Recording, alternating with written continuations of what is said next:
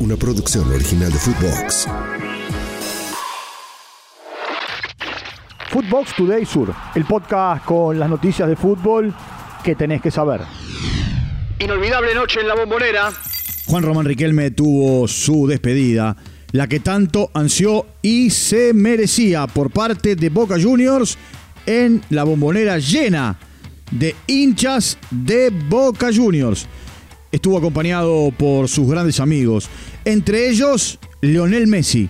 El partido fue dirigido por Carlos Bianchi para Boca Juniors y José Néstor Peckerman al seleccionado argentino. El 5 a 3 final es simplemente una anécdota. Al final eh, del encuentro, Riquelme agradeció y lo hizo de esta manera. La verdad que el fútbol me dio demasiado. Mi papá me hizo bostero como todos ustedes. Sé que me voy a morir igual que ustedes, como todos los bosteros. Eso es maravilloso para mí. Y solamente decirle gracias. Cada día que me levanto, cada día que me voy a dormir, solamente miro el espejo y le pido a Dios que, que podamos seguir teniendo esta relación, este respeto. Yo sin ustedes no podría vivir. Esa es la verdad. Los quiero mucho. Les mando un beso muy grande. Muchísimas gracias. Homenaje a los campeones del mundo. Boca Juniors reconoció en la despedida de Juan Román Riquelme a los futbolistas del seleccionado argentino que estuvieron presentes en la bombonera, entre ellos Lionel Messi y Lionel Scaloni.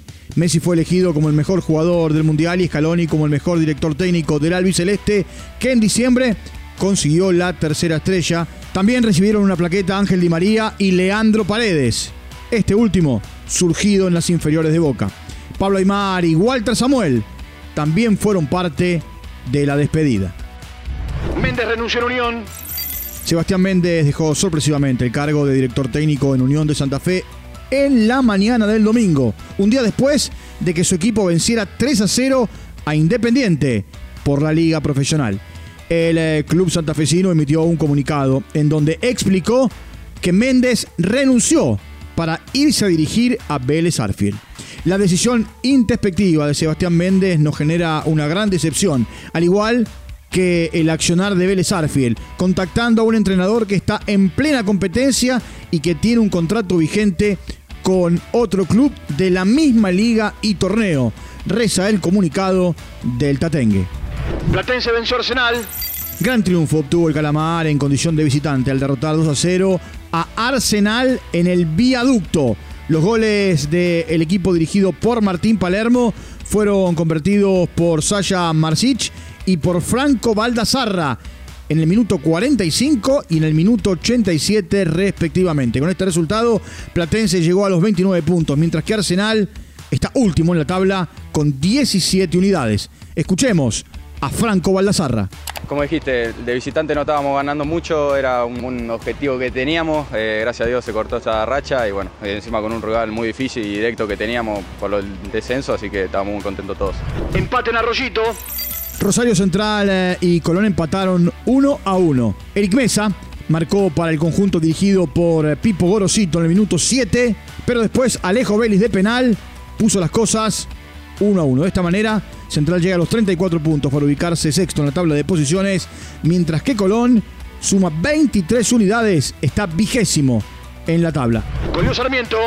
El equipo dirigido por Israel Damonte no tuvo piedad en aprovechar eh, la condición de local para aplastar 4 a 1 a Atlético Tucumán en el estadio Eva Perón en la localidad de Junín en la provincia de Buenos Aires. Los goles de Sarmiento fueron convertidos por eh, Sergio Quiroga en el minuto 18 y 83, por Lucas Melano en el minuto 22 y por Gabriel Díaz en el minuto 36. Mientras que Mateo Coronel descontó para el equipo de Lucas Pusineri.